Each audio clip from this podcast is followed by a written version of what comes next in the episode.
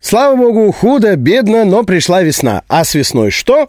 Весеннее обострение. Психопаты активизировались. Заметили, нет? Не, ну правда, повылезали из своих сырых пещер и прям рыщут по улице. А, во, слышите? Ладно, шутки шутками, а обострение на лицо. И я заметила. Мы расскажем о самых безобидных с этой точки зрения профессиях. То есть среди каких профессий встречается меньше всего психопатов. Рубен и Ева. Ну, понятно, что список возглавляет радиоведущие, да? Нет, там вообще ничего не сказано. Я боюсь, что просто деликатно промолчали, потому что мы, скорее всего, возглавили бы. Не, Взял и адекватный всё человек не испортил. может быть ведущим утреннего шоу уж точно. Ну, утреннего, да. Так вот, на первом месте среди профессий, где меньше всего психопатов, медицинские сестры. Хо-хо, Да, можно поиграть в сестричку. мис- медсестричку. Объясняется это тем, что если в э, твои обязанности входит забота о других людях, ну ты априори не можешь быть психопатом.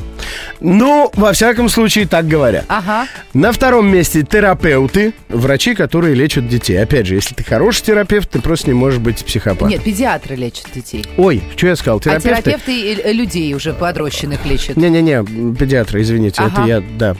На третьем месте, неожиданно, ремесленники. То есть люди, работающие руками, ну, ювелир, я не знаю, какой-нибудь, да, там, у меня у столяр. подруги гончарная мастерская. Она все время такая шанти-шанти, у нее все хорошо. Ну, правильно, когда у тебя в руках постоянно крутится что-то мягкое. Вот-вот-вот, я ей все время завидую. Она говорит, приди покрути. На четвертом месте волонтеры или социальные работники. Ну, потому что эгоисты, а психопаты все эгоисты, как правило, не пойдет помогать другим людям. Ну, Конечно.